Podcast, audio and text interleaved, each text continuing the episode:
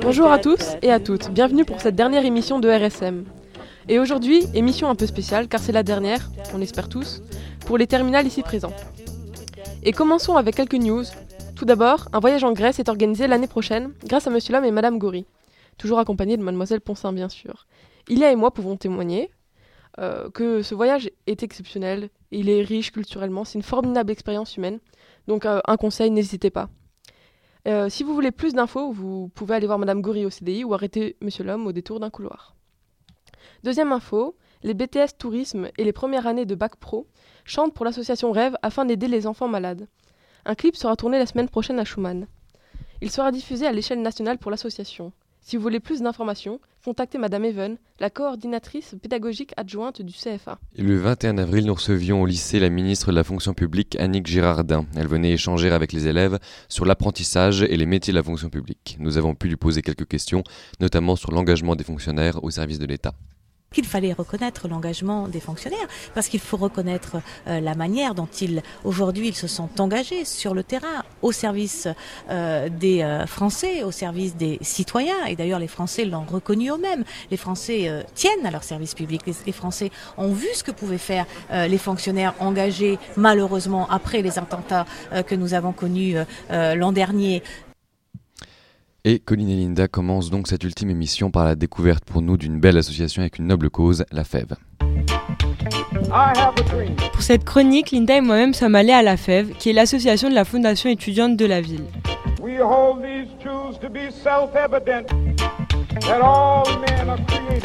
Créée en 1991, cette association lutte contre les inégalités et les discriminations dans les quartiers populaires. Avec 8000 bénévoles, la FEV est présente dans plus de 330 quartiers français. Sa mission principale est l'accompagnement individualisé.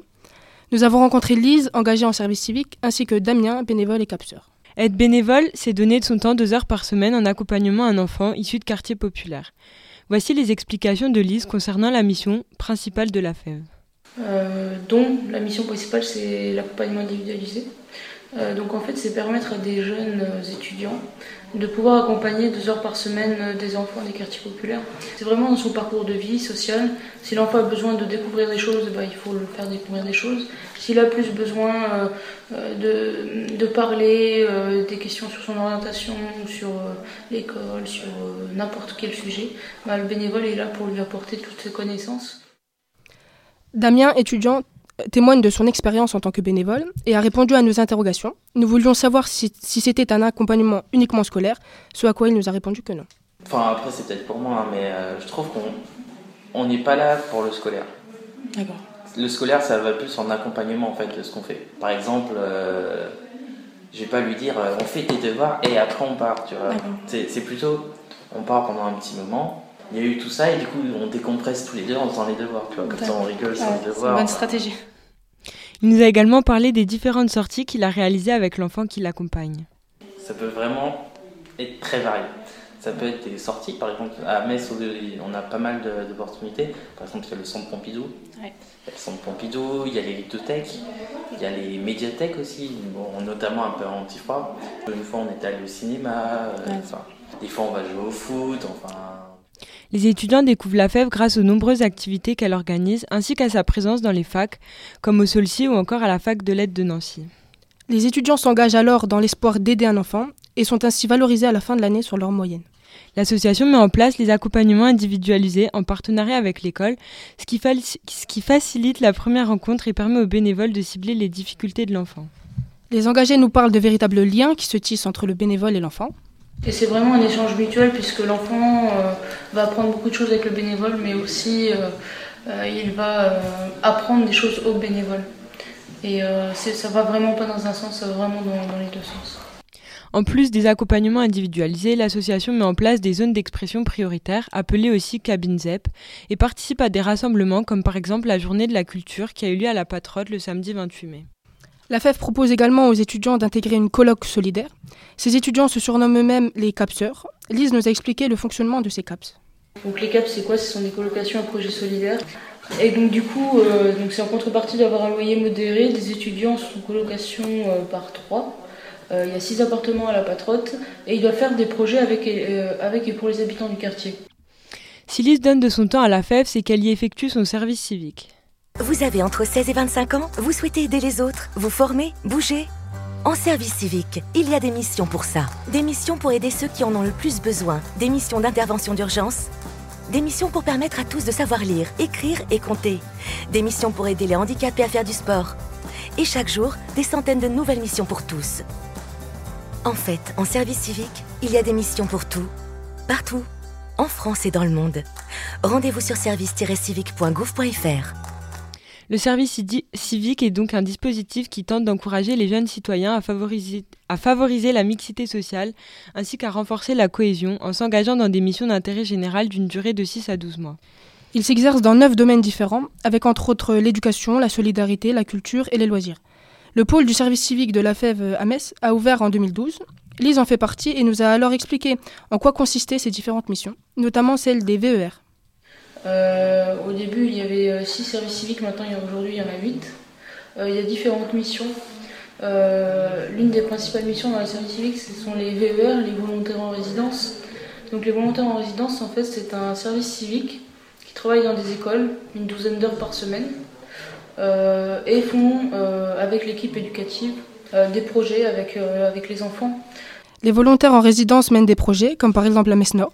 Ils s'investissent dans leur quartier, sinon, oui, il y a deux volontaires de quartier qui sont au quartier de la Patrotte, donc ils s'occupent euh, des associations du quartier, euh, ils s'occupent aussi de l'école, l'école Jean Moulin, et ils s'occupent un peu de tout ce qui est partenariat dans le quartier, qu'est-ce qu'on peut faire dans le quartier. Ils mènent aussi plus spécifiquement des projets avec les écoles du quartier. Par exemple, j'ai deux collègues qui sont volontaires en résidence à l'école Colucci, primaire et maternelle. Euh, en primaire, elles font la création d'un journal de mm. l'école. Et là, elles sont, sont, en train de monter un concours d'écriture. Pour les éventuels intéressés, l'association La Fève se situe à Metz, au 43 rue Taison. Vous pouvez également vous engager sur le site internet afev.fr dans la rubrique prévue à cet effet.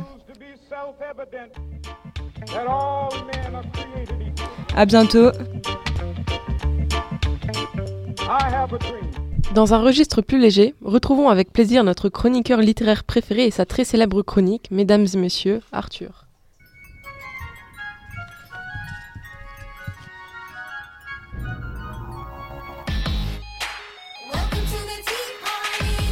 Hello, salut, bonsoir et bienvenue à la chronique littéraire 7.0. Et ça sera pour moi la dernière émission que j'animerai. Non Retenez vos larmes ça ne rendra la séparation que plus difficile si vous pleurez. Non euh.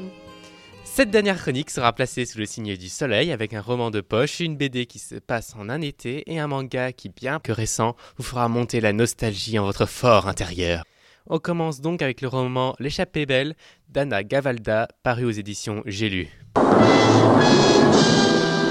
Et non, tous les livres de cette édition ne sont pas que des nanars sans profondeur. C'est dans ce roman que nous ferons la connaissance de Garance, jeune fille à la vie décalée qui est contrainte d'assister à un mariage. Allez voir là-bas si j'y suis, dans les rues de À peine arrivée, Garance, sa sœur et son frère laissent tomber cérémonie et belle-sœur psychorigide et partent faire un road trip improvisé vers le château de leur petit frère et une rencontre imprévue et surprenante pour notre Garance. Ce petit livre d'à peine 100 pages a l'avantage de se lire vite, bien et de s'emporter partout. Surtout de vous faire passer un agréable moment entre personnes qui s'aiment et qui aiment la. On enchaîne avec la BD assez atypique car on va parler de Ghost World.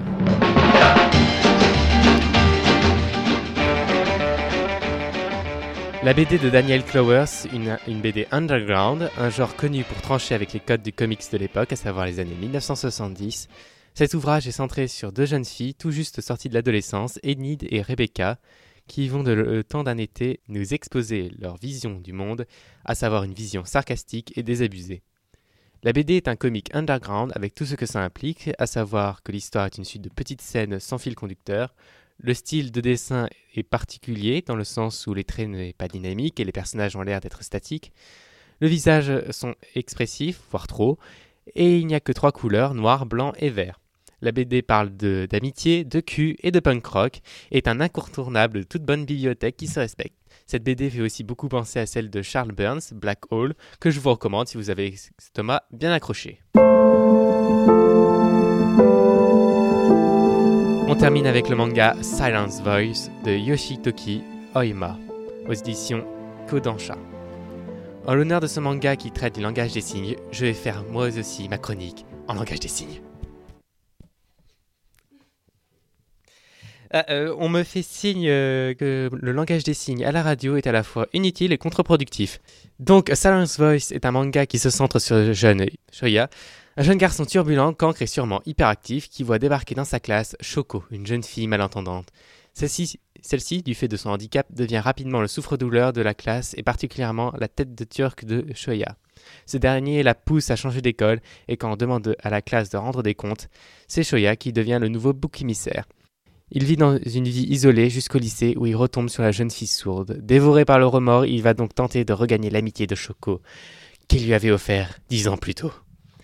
Ce manga est très original dans le sens où, dans une histoire classique, l'handicapé apprend à surmonter son handicap et finit par être accepté. Là, c'est le bourreau qui est au centre de l'intrigue et on se met à ressentir de l'empathie pour ce sale gosse qui tente de se faire pardonner malgré son passé douloureux. Poétique, empreint de nostalgie et un peu feurbeux, je vous livre ainsi ma dernière chronique littéraire. J'aurais voulu vous parler de tant d'autres livres, de tant d'autres auteurs, mais pour citer un grand conteur, j'ai raconté mes histoires, merci de m'avoir écouté. Le feu s'est éteint, il est temps de se coucher. À l'avenir, peut-être nous allons nous recroiser sur la longue et sinueuse route des contes de fées. Du politique au scientifique, deux registres très différents mais si intéressants, accueillons Timothée qui aujourd'hui nous parle des jeux d'avant et de maintenant. Bonjour à tous, joueurs et auditeurs. Aujourd'hui, nous allons voyager dans le temps pour découvrir le jeu vidéo à travers, à travers les âges. Alors montez dans votre DeLorean ou embarquez dans un Tardis, pas de temps à perdre. Nous avons maintenant des moyens d'action Excuse me, who the heck is this? I'm Batman.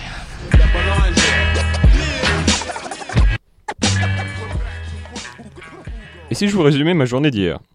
Il y avait un jeu qui me faisait envie depuis longtemps, alors je l'ai téléchargé et j'ai joué pendant une bonne partie de la journée. En fin de soirée, j'en avais assez, alors je suis allé sur YouTube pour voir les dernières vidéos de Squeezie. Bienvenue dans Squeezie, aujourd'hui on se trouve sur YouTubers Life, un petit jeu que j'ai trouvé, je pense que je suis le premier à faire de vidéos dessus, excellente blague. Tous les YouTubers du monde ont fait de vidéos dessus. On s'en bat les steaks, on veut tester le jeu, c'est parti. Dieu crée la Terre, les planètes, le système solaire et les putains de YouTubers. Je suis le YouTuber le plus populaire. Voici mon histoire. Attends, attends, attends, attends, attends, on juste on remet les choses au clair. T'as juste fait des vidéos que t'as mis en ligne sur YouTube et t'as un chef cuistot, une villa et des gens qui bossent pour toi. On parle de YouTubers Life là, hein, pas de Prince d'Angleterre Life. Tout ça vous paraît normal? Et pourtant, notre manière actuelle de consommer le jeu vidéo est bien différente de celle de nos grands-frères, voire de nos parents. Aujourd'hui, acheter un jeu vidéo peut se résumer à une simple pression du bouton de votre souris. En effet, il existe des dizaines de plateformes de téléchargement en ligne, nous permettant de jouer directement après l'achat, à condition que votre point d'accès internet ne soit pas au Sahara. On peut citer Steam et Origin, sur PC, mais le phénomène s'est implanté sur console depuis longtemps, avec le PS Store ou Xbox Store.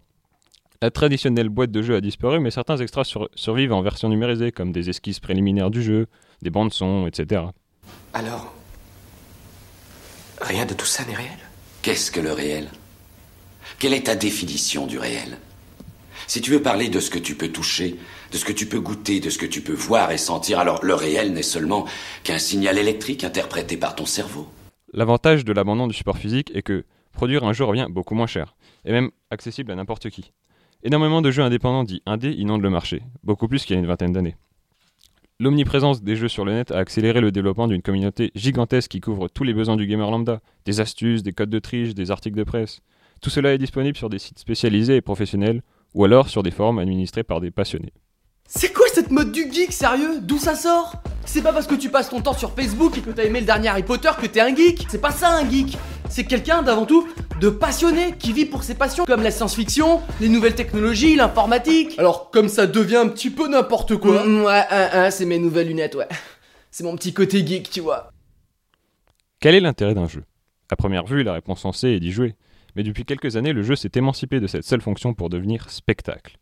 Sur YouTube ou sur des sites de diffusion en direct comme Twitch, les vidéos de joueurs enregistrant leurs parties attirent toujours autant de spectateurs. Cela s'explique en partie par le tournant sportif pris par le jeu vidéo, avec les mêmes éléments que le sport traditionnel. les joueurs professionnels, les sponsors et des grands prix pour, pour le champion. Certains s'en rappellent sûrement encore, il y a une quinzaine d'années, les LAN étaient très différentes des grandes compétitions que l'on peut voir aujourd'hui. Des marginaux se rassemblaient alors dans des caves miteuses pas très saines, et il fallait ramener son énorme écran cathodique, son unité centrale et ses tonnes de câbles que l'on branchait un peu comme on pouvait. Pas de doute, l'évolution de l'e-sport en France est assez énorme. Il n'y a qu'à regarder les récents événements comme la Gamers Assembly de Poitiers pour voir combien les progrès sont grands. Et si on peut désormais suivre ces tournois sur YouTube ou d'autres supports de streaming, c'est évidemment grâce à l'évolution de la technologie, mais c'est aussi parce que des personnalités comme Mathieu Dallon ou encore Désiré Kouswao, le président de la Gamers Assembly, se sont investis à fond et ont créé des événements devenus mondialement célèbres tels que l'ESWC. Remontons maintenant à la fin du XXe siècle.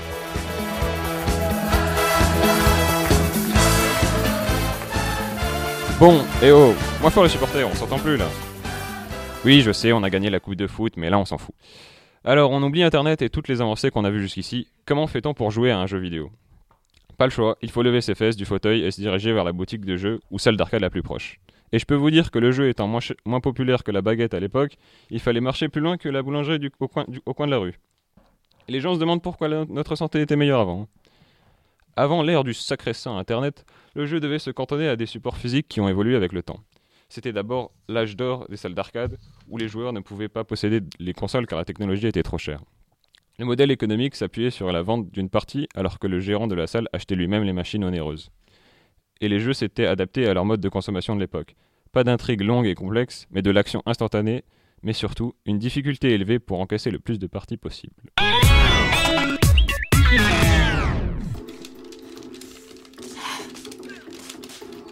Comment je te défonce Non, je crois que tu t'emballes. Ah non, non, non, moi je pense que je te défonce là. Ah, attends, je peux encore revenir Et bim Allez Fracasse là Eh, Fatality Ouais, bah autant y aller franchement. Hein. Finish him Game over. Peu à peu, les consoles se sont démocratisées et les premiers géants du marché se sont fait connaître. Atari, Nintendo ou encore Sega. Atari était un des pionniers de la console de salon, notamment pour son adaptation de Pong. Le nom ne vous dit rien? Et pourtant, on en retrouve des centaines de jeux de palais sur smartphone qui reprennent le même principe. Malheureusement, Atari disparu à cause d'une adaptation du film E.T. à vous donner des frissons dans le dos. Dans les années 90 furent ensuite le, théâtre d'affrontements féroces entre Nintendo et Sega. Quand l'un annonçait un nouveau Mario, l'autre sortait Sonic et affirmait clairement que Mario, c'est pour les nuls. Et pour les consoles, chacun se vantait d'avoir la plus performante. Je sors une console 8 bits avec une meilleure puce sonore. Ah ouais? Eh ben moi je sors une console 16 bits avec plein de couleurs en plus. Et ça continuait comme ça jusqu'à 32 et jusqu'à 64 bits. À mon avis, tous ces bits cachent un gros complexe d'infériorité. Mega Drive de Sega. Une machine infernale. Son stéréo. 512 couleurs. Et microprocesseurs 16 bits. Mega Drive de Sega. 16 bits, c'est plus fort que toi. Méga plus fort. S'il fallait retourner au présent et faire un bilan des transformations du monde vidéoludique, on dirait maintenant qu'il y a eu que du bon, mais un vieux de la vieille vous dirait c'était mieux avant. Par exemple, les salles d'arcade sont presque disparues en France, mis à part quelques-unes résistantes, dont la parisienne La tête dans les nuages. Ici, à quelques mètres de la place de l'Opéra, se tient la plus grande salle de jeu de la capitale. La tête dans les nuages, temple historique du jeu arcade en France, résiste à toutes les modes. On y trouve quelques 130 bornes d'arcade, des tables de jeu et évidemment des joueurs par dizaines prêts à en découdre contre quelques euros. Ainsi, les joueurs qui avaient un lieu de rencontre ne peuvent plus se promener entre des rangées de machines gigantesques, se lancer des défis entre inconnus et parfois tisser des liens avec eux. Même après l'arrivée des consoles, on se retrouvait en, famille ou avec des amis pour jouer dans les salons en écran scindé, pour ne pas utiliser l'anglicisme écran splitté qui pourrait faire saigner les oreilles de certains. Ah, mais tout ça, c'était avant. Merci à vous d'avoir suivi cette chronique qui est la dernière pour moi. J'espère qu'elle a été suffisamment intéressante pour les fans de jeux vidéo de Schumann, car le siège est maintenant libre et j'attends un digne successeur. Mais il viendra. Et Anthony a été pour nous interviewer des élèves et professeurs de Schumann sur leur série préférée, et il va d'ailleurs nous en exposer trois. Bonjour tout le monde, je m'appelle Anthony et je viens d'intégrer l'équipe de RSM et je suis très heureux de faire cette émission avec vous je vais vous parler de séries télévisées. Et donc, euh, j'ai posé à plusieurs personnes une question pour savoir quelle était euh, leur série préférée. En ce moment, je regarde euh, Viking. Ça, c'est une de mes préférées en ce moment. Après, il y a Grey's Anatomy. Oui, bien sûr. ouais. Et euh, puis voilà, il y en a plein d'autres. Alors en ce moment, je regarde The Good Wife, la saison 7. J'ai fini récemment euh, Downton Abbey, les 6 saisons euh, complètes. Bon, pour parler de séries, moi en ce moment, je suis beaucoup sur Vikings et Walking Dead. Il y a Scandal aussi que je suis un peu. ma préférée, c'est Doctor House et Walking Dead. pas beaucoup. J'ai commencé Grey's Anatomy il n'y a pas très longtemps, donc je regarde en streaming sur mon ordinateur. Je leur ai également demandé combien de temps ils passaient à regarder des séries. En général, euh, ces personnes que j'ai interviewées regardent des séries dès qu'elles ont du temps à leur disposition ou alors dès la sortie d'un épisode.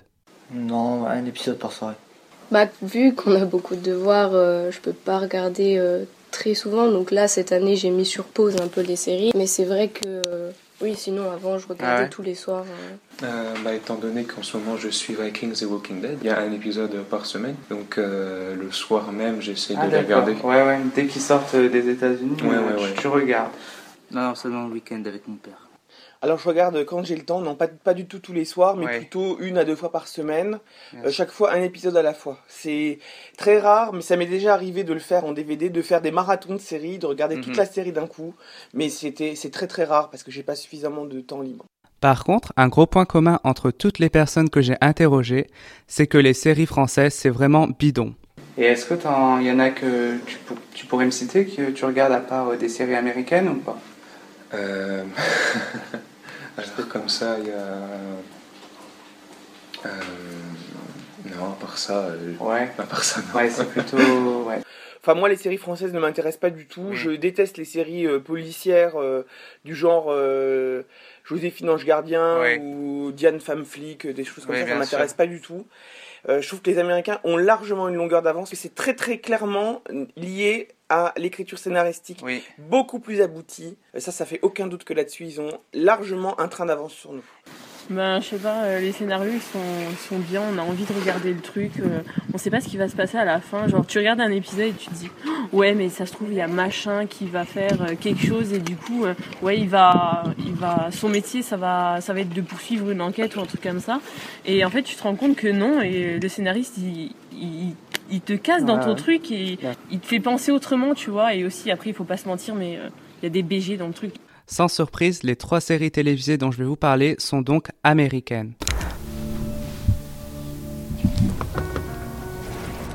Tu lui caches la vérité. Je ferai ça aussi longtemps que possible.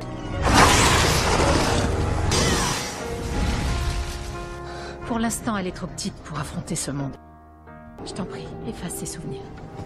La première série est Shadowhunters The Mortal Instruments. J'ai découvert cette série fantastique récemment. Shadowhunters est une série télévisée américaine et elle est adaptée de la série littéraire La, Cité des Ténèbres de Cassandra Clare.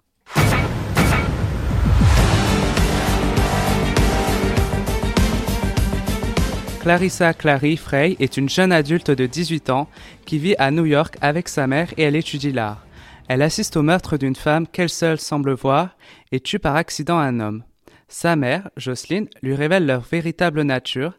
Elle descend d'une longue lignée de Shadow Hunters. Ce sont des chasseurs de démons mi-ange, mi-homme.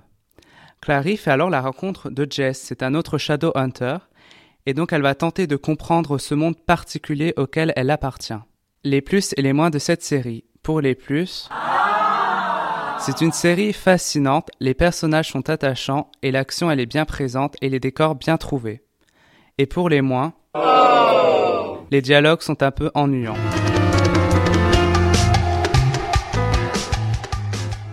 Le générique qu'on vient d'entendre est le générique de la série Archer, qui, qui est une série télévisée d'animation comique américaine. Vous avez devant vous le plus grand agent secret de la galaxie.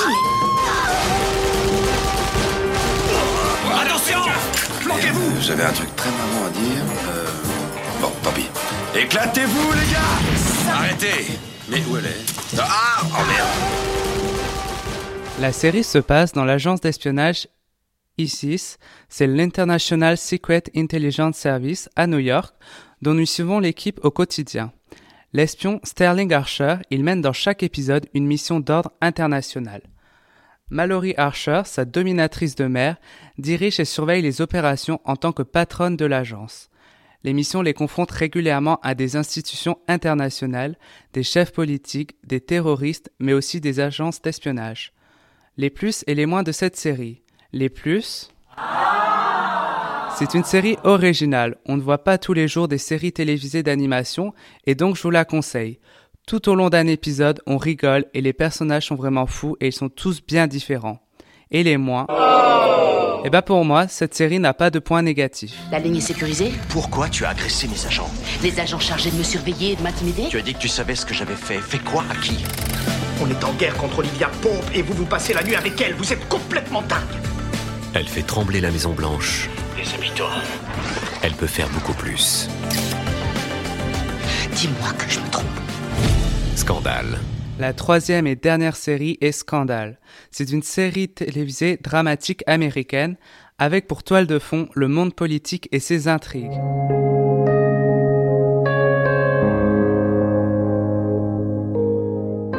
La série raconte la vie professionnelle et personnelle d'une experte en relations publiques, Olivia Pope, particulièrement réputée pour sa gestion des crises.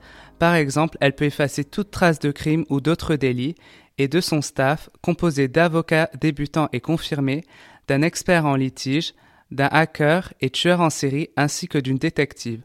Le 3 mars 2016, on a appris que ABC annonce le renouvellement de la série pour une sixième saison. Pour les plus et les moins, donc les plus. C'est une série captivante, elle ne nous laisse pas un moment de répit. Les relations entre les personnages deviennent intéressantes et bien trouvées, en particulier entre Olivia et le président. Et pour les moins, les personnages sont peu attachants. Euh, je vous remercie beaucoup donc euh, de m'avoir écouté et je vous souhaite une très bonne journée. Vous êtes-vous déjà demandé si une mort pouvait être risible? Notre chroniqueuse Sonia s'est posé cette question et nous présente aujourd'hui le top 10 des morts ridicules. Sonia, l'antenne est à toi. Bonjour tout le monde, c'est Sonia. Aujourd'hui, pour tuer le temps en attendant la mort, nous allons jouer à un jeu culturel et amusant. Aujourd'hui, je vais raconter 10 histoires des morts les plus cons, les plus stupides, des histoires vraies, et je commence avec l'homme à la dynamite en Alaska. J'ai 8 secondes pour vous dire que la barre c'est de la dynamique. Un homme qui promenait son chien sur un lac gelé a eu l'idée de jeter un bâton de dynamite pour voir la résistance du lac. Le chien, fidèle à son rôle, a été chercher le bâton de dynamite et l'a rendu à son maître, qui a explosé. Avant de mourir, son maître saura qu'il a bien éduqué son chien. Coming down to it now, 40 seconds. 20 seconds. Give it to me. Un Américain de 28 ans a remporté mercredi à New York le concours du plus gros mangeur de hot dog en dévorant 68 sandwichs en 10 minutes sous des températures caniculaires. Robert Poulot, 32 ans, décide de voler un hot dog et de le déguster. Dommage pour lui, la saucisse, sans mauvais jeu de mots, est passée par le mauvais trou. Résultat des comptes, il est mort étouffé par sa saucisse.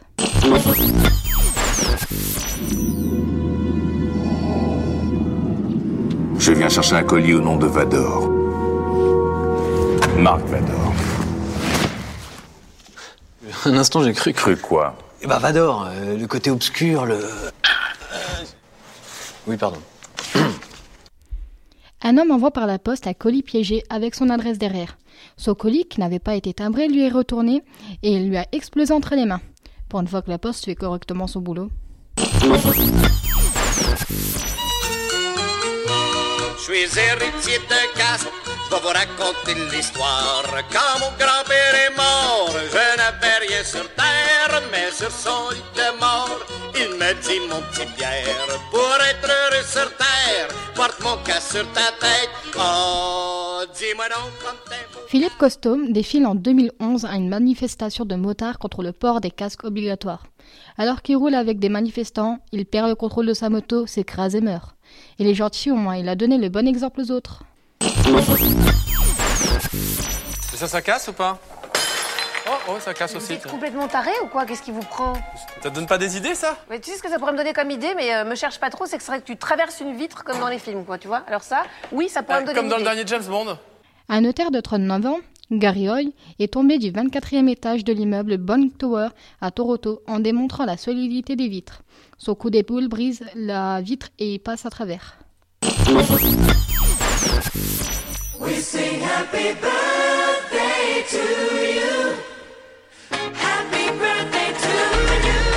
Ross Killer et sa femme ont décidé de fêter leur anniversaire de mariage dans un cas exceptionnel. Après avoir passé une soirée câline dans leur véhicule, hmm, hmm, Paul a allumé une bougie unique, un bâton de dynamite, et l'a jeté par la fenêtre. Malheureusement, il n'avait pas remarqué que les fenêtres étaient fermées. Au moins, ils ont respecté les vœux de mariage jusqu'à que la mort nous sépare. Moi, quand j'étais jeune, euh, le Dorlo, dans 20-30 ans, il n'y en aura plus. À Détroit, un homme de 41 ans est mort noyé dans 50 cm d'eau, après avoir passé la tête dans une bouche d'égout et de s'être bloqué en cherchant ses clés de voiture. J'espère qu'il les a trouvées avant de se noyer.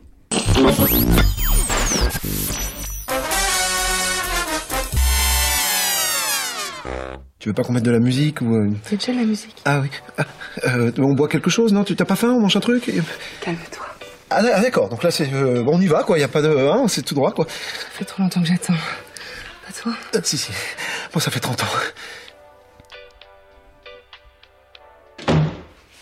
Le pire ennemi des hommes, c'est le soutien-gorge. À Philipsburg, dans une boîte de striptease, un homme a arraché avec les dents le soutien-gorge pailleté d'une danseuse. Malheureusement pour lui, et s'est étouffé avec. La pauvre, j'espère qu'elle sera remboursée. Plus de la moitié des déchets contenus dans les bacs bleus pourraient être triés et recyclés. Plus de la moitié, c'est beaucoup. En fait, trier et réduire ces déchets, ça passe vraiment par des petits gestes euh, quotidiens. Comme vous avez dû remarquer, les huit dernières histoires se déroulent aux USA. Mais il y a aussi des cons français. Mort dans une poubelle. Après un vendredi soir un peu porté sur la bouteille, un jeune homme de 17 ans originaire de la Moselle a cru bon se reposer dans une benne à ordures, entre les rats et les restes de lasagne Findus. Le truc, c'est qu'au Luxembourg, les éboueurs font le ramassage le samedi matin. Malgré les du- de détresse du pauvre éméché et la réactivité immédiate des employés municipaux, la broyeuse avait déjà bien entamé le sale boulot, et quand ils sont parvenus à stopper le mécanisme, il était déjà trop tard.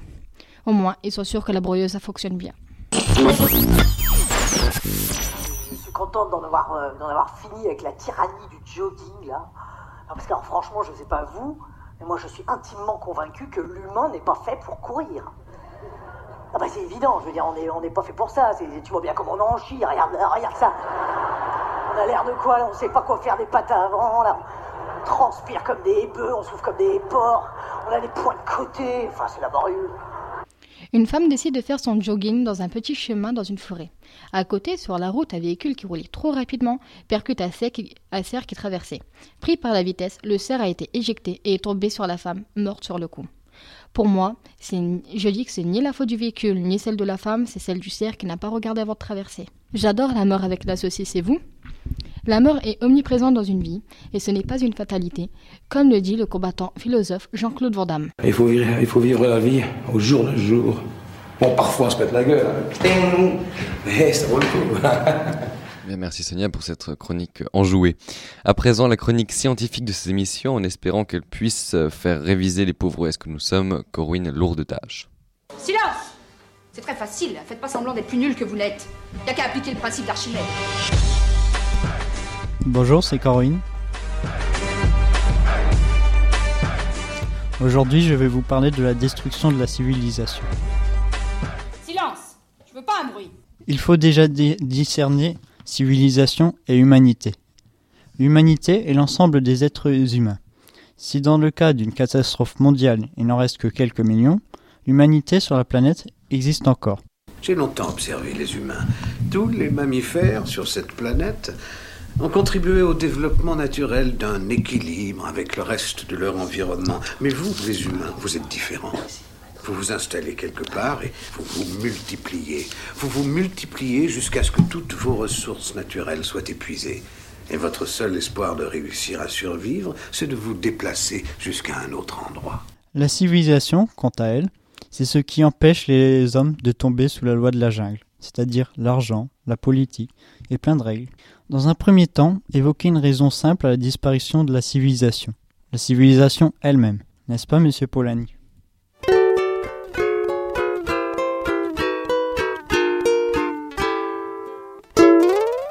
Le libéralisme produit une violence économique et politique extrême. Car le capitalisme transforme la terre, le travail et la monnaie en marchandises.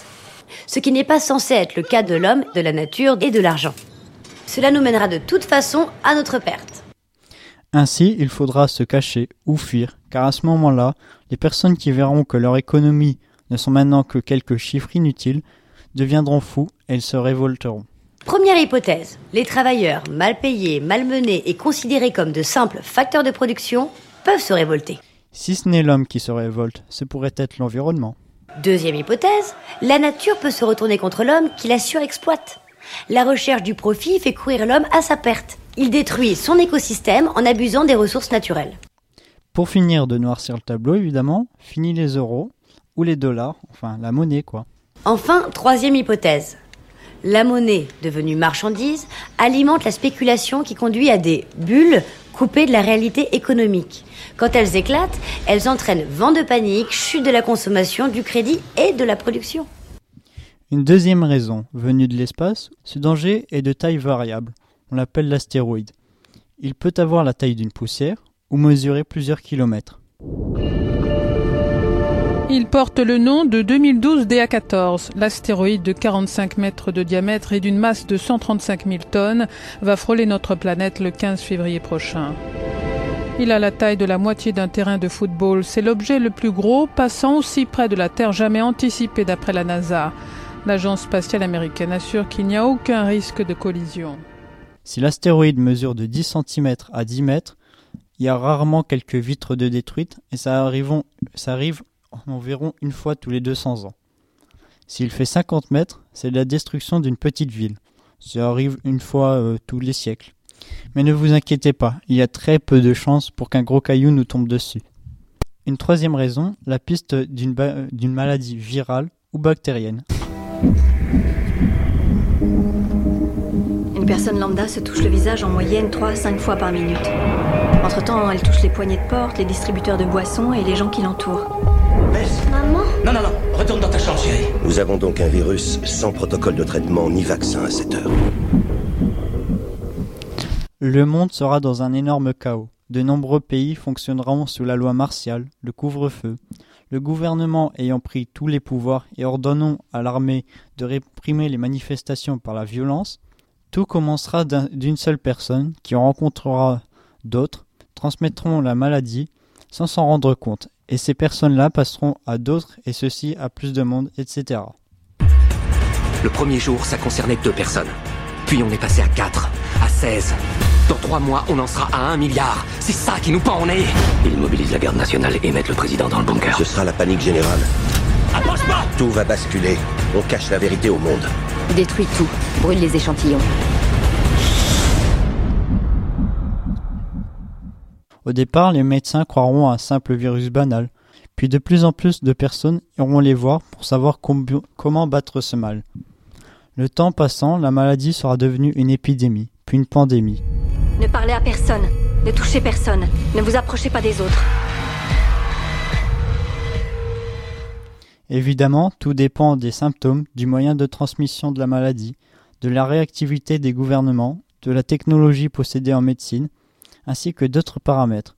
Mais il y a eu plusieurs pandémies dans l'histoire. Exemple, la peste noire en Europe, tuant des millions de personnes. Ce truc a toujours une longueur d'avance sur nous. Il mute.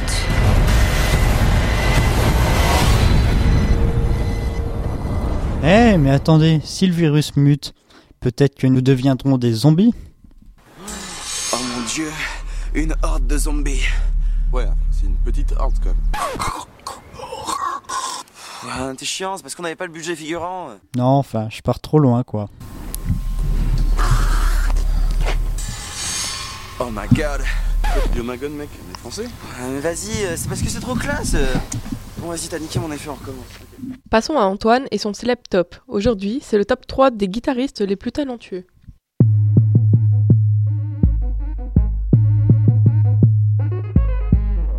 Salut, Antoine à l'antenne. Vous dites que vous avez fabriqué une machine à voyager dans le temps à partir d'une DeLorean? Et oui les amis, cette fois on va parler de musique et plus particulièrement de rock, de concert et de guitare. Alors je vais appeler nos ingénieurs du centre d'exploration du temps. Allô au centre d'exploration du temps, me recevez-vous?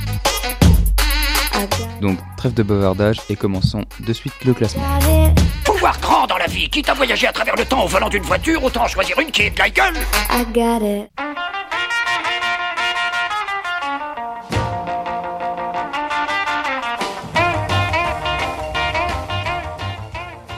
Numéro 3, Chuck Berry. On démarre avec la vieille école, le bon vieux rock d'après-guerre.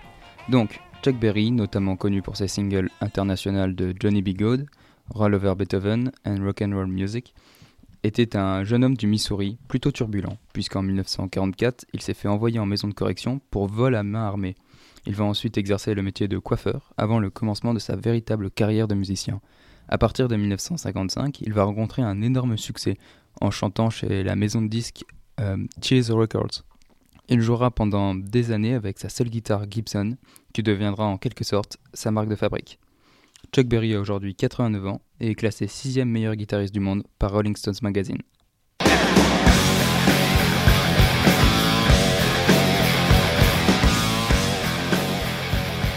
On embraye avec le numéro 2, Slash, de son vrai nom Sol Hudson, le célèbre, et le célèbre et charismatique guitariste des Guns N' Roses.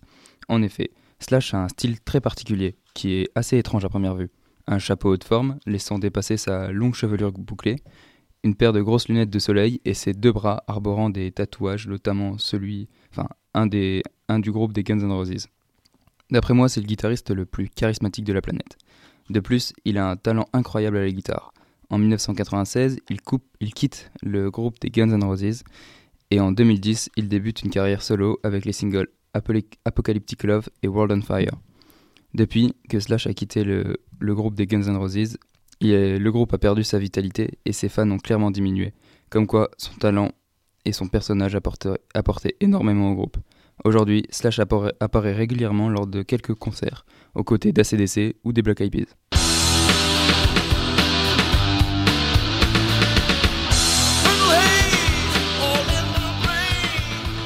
Le numéro 1 se révèle être le fameux Jimi Hendrix. On ne le présente plus, il est devenu une icône, voire une véritable légende du rock. De son vrai nom, James Marshall Hendrix, Jimmy fonde le groupe Jimi Hendrix Experience, qui sera actif que seulement 4 ans. Il nous offre un hard rock t- très spécifique, très spécifique, qui a des tendances blues et psychédéliques. Il a la particularité de jouer sur une guitare de droitier, alors qu'il est gaucher. Son plus gros single, Purple Haze, réalisé en 1966, propulse le groupe à son apogée, car cette chanson ne ressemble à rien de ce qui a été fait auparavant. C'est une véritable innovation dans le milieu du rock des 60s et 70s. Jimmy a été une figure de l'opposition à la guerre du Vietnam. On le voit très clairement dans ses interprétations au festival de Woodstock. On peut évidemment le lier au mouvement hippie, car Jimmy fut un grand consommateur de drogue en tout genre, LSD et toutes sortes d'hallucinogènes. Malheureusement, Jimmy trouve la mort à Londres en 1970. L'avo- L'aventure aura été courte, mais sensationnelle. Voilà, le top est maintenant bouclé. J'espère que vous appréciez, c'était ma dernière émission et je voulais faire quelque chose de plus fun en quelque sorte. Et je tiens à dire que j'aurais pu parler de plein d'autres guitaristes qui méritent leur place dans un classement, mais le format de l'émission m'a contraint à effectuer une sélection. Allez, au revoir à tous. J'ai la guitare qui me démange, alors je gratte un On enchaîne donc à la pointe de la technologie. Informons-nous avec Taslim qui nous parle toujours du coup prononcé des japonais pour les robots.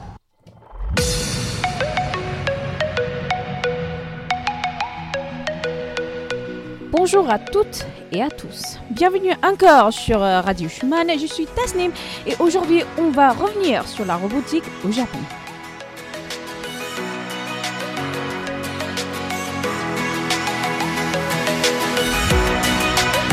Enfin, en quelque sorte.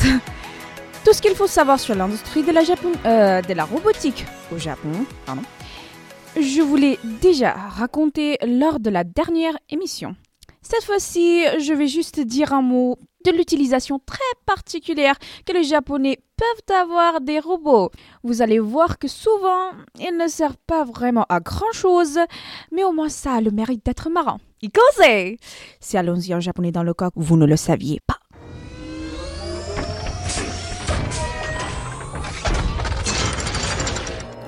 parlons de robot restaurant. Et oui, le japonais le prononce comme ça. Imaginez que vous êtes dans un dessin animé de Transformers. Vous savez, aux côtés d'Optimus Prime et ses amis. hmm? Eh bien, en fait, vous n'avez plus besoin d'imaginer car vous aurez devant vos yeux ce monde super cool quand vous irez dans ce resto des robots.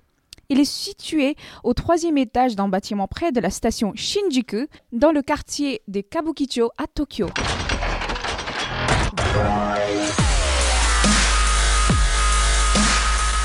Dès l'entrée, les néons de toutes les couleurs et la décoration complètement excentrique vont vous transporter dans un film de science-fiction. Après avoir été émerveillé par l'atmosphère, vous pourrez profiter de la nourriture et les boissons que vous pouvez commander, ainsi que le fameux bento que le restaurant propose. Mais vous oublierez la nourriture car vous ne pourrez plus quitter vos yeux les spectacles proposés. Combats de robots qui inondent la scène des lasers, chorégraphie futuriste avec des costumes incroyables, percussions avec des joueurs de tambour taiko, un panda qui pratique le kung-fu et bien d'autres choses encore.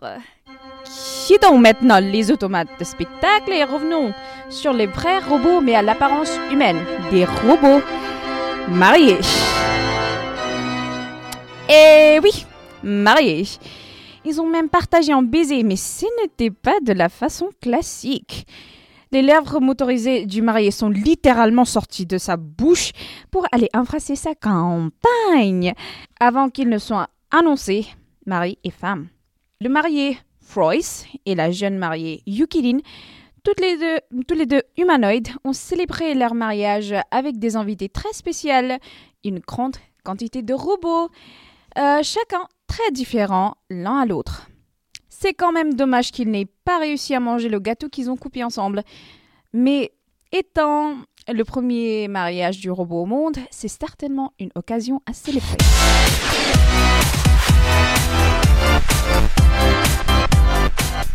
Une autre grande occasion sert à la grande bataille entre Kratos, le méga japonais, et Mark II, son homologue américain, en juin 2016. Kratos est le premier robot géant au monde à être piloté par un humain. Il pèse plus de 4 tonnes et mesure quasiment 4 mètres de haut. Conçu en 2012, il est doté d'armes à air euh, puissantes. Par exemple, un canon rotatif qui peut tirer 6000 balles par minute et qui est activé par le sourire du pilote. Sadique Peut-être. Génial Mais bien sûr que oui. Mais Mark II, le robot américain conçu par l'entreprise Megabot, est tout aussi impressionnant. Genre, euh, il tire des projectiles à plus de 200 km par heure. Lors de son ina- inauguration, l'entreprise Megabot a lancé un défi au seul autre robot géant du monde, Kratos. C'était en juin 2015 et quelques jours après seulement, le défi fut accepté. Les fans trépignent à l'idée du premier duel international de robots géants piloté par l'homme. Au mois de juin, il va être stupéfiant. Et, mais attendez, une minute. Des robots géants pilotés par l'homme. Hmm. Est-ce que Pacific Rim vous rappelle quelque chose?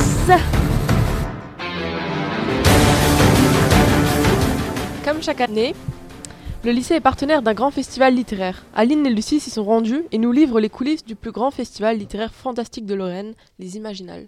Pour se mettre un peu dans l'ambiance, voici un petit extrait d'une musique que nous avons pu entendre au cours de notre balade dans le parc. Il s'agissait d'un groupe de deux personnes déguisées, l'une avec une cornemuse et l'autre avec un tambour.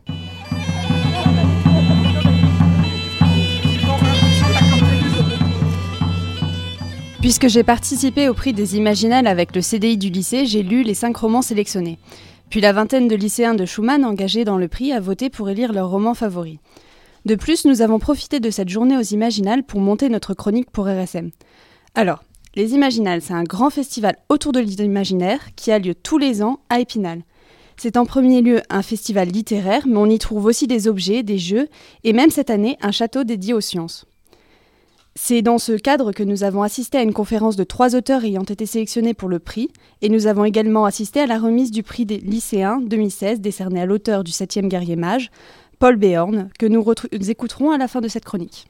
À présent, voici un autre son dans une toute autre ambiance, puisqu'il s'agissait ici d'un groupe de trois jeunes garçons qui, selon nous, ne faisaient pas partie du festival, mais improvisaient simplement dans un kiosque situé dans le parc.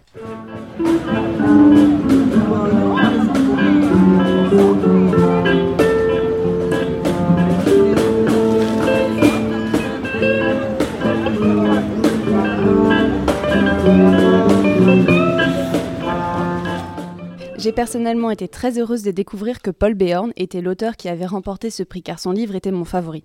Je crois que Port d'âme de Lionel Davous n'était pas très loin derrière dans mon palmarès.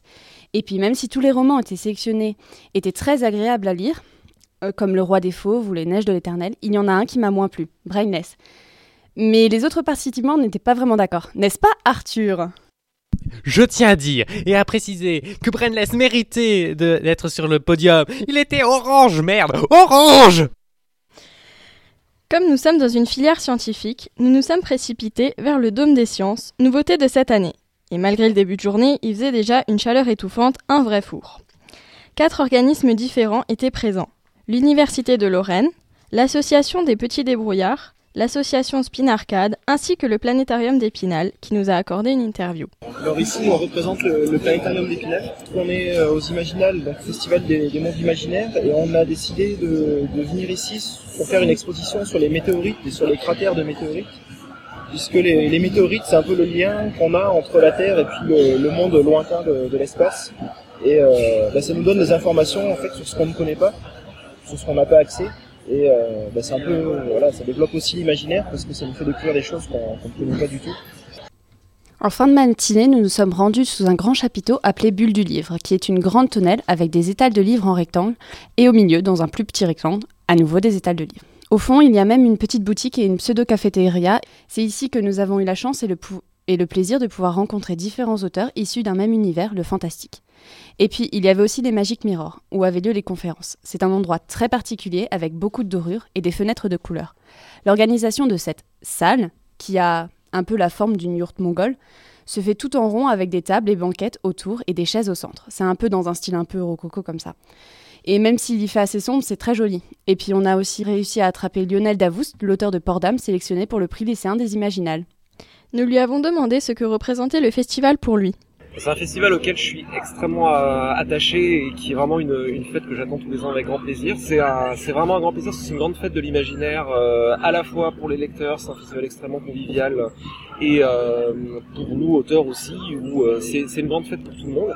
Et, et, puis aussi dans les festivals littéraires, il y a toujours un aspect intéressant qui est en coulisses, qu'on a tendance à moins connaître, mais qui est l'aspect professionnel, où tous les acteurs du livre, les éditeurs se retrouvent, et ça permet aussi d'entretenir le contact, de parler des projets à venir, etc. Donc c'est une fête de la littérature et, de l'imaginaire, et c'est toujours un grand plaisir d'être là. Et on l'a aussi un peu interrogé sur le roman qu'il y présentait. Alors, monsieur Davoust, un petit pitch de Port d'âme Alors, Port d'âme, c'est un roman. Il est souvent, les gens disent que c'est souvent un roman d'initiation, parce qu'en fait, on suit un jeune héritier déchu qui, le jour de ses 14 ans, euh, enfin, le lendemain de ses 14 ans, perd tout du jour au lendemain. Il est décidé à reconstruire sa maison, à tout reconstruire de zéro.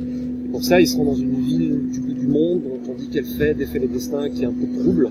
Cette ville n'a qu'une seule loi, c'est celle du commerce, et elle vend également, elle vend et achète les souvenirs. Donc, il va très vite rencontrer une femme qui vend ses souvenirs pour survivre. Donc, euh, c'est à la fois un roman d'ascension sociale, d'initiation, mais c'est aussi un peu un roman d'amour. C'est accompagné de la chaleur et du soleil que nous terminons cette journée très positive.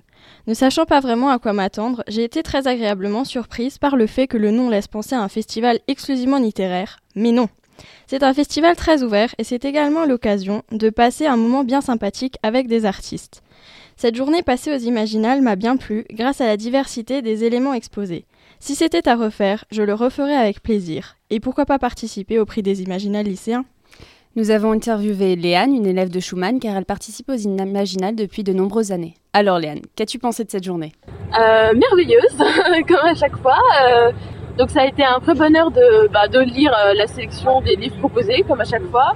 Et euh, du coup, franchement, sur place, déjà, il y avait du soleil, donc c'est toujours agréable. Euh, pouvoir rencontrer non seulement l'auteur qui avait le prix, enfin qu'on avait élu, et les autres. Ça, j'ai trouvé super aussi. Je trouve que ça nous apporte un éclairage sur pourquoi ils ont écrit de telle manière. Et du coup, euh, quand on en apprend plus sur leur personnalité aussi, ben, j'aime bien moi ce côté humain en fait chez les auteurs et, euh, dans les imaginales.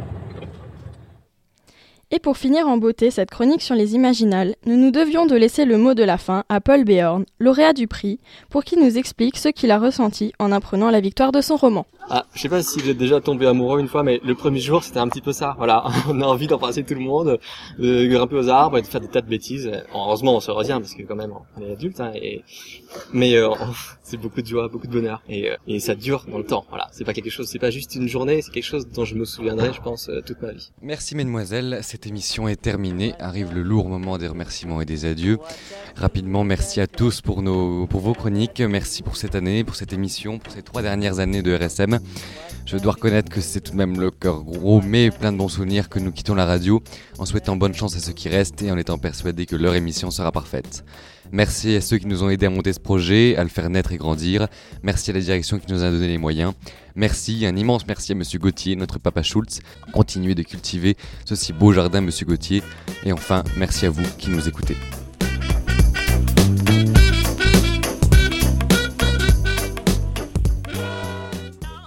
Pour vous, Monsieur Gauthier.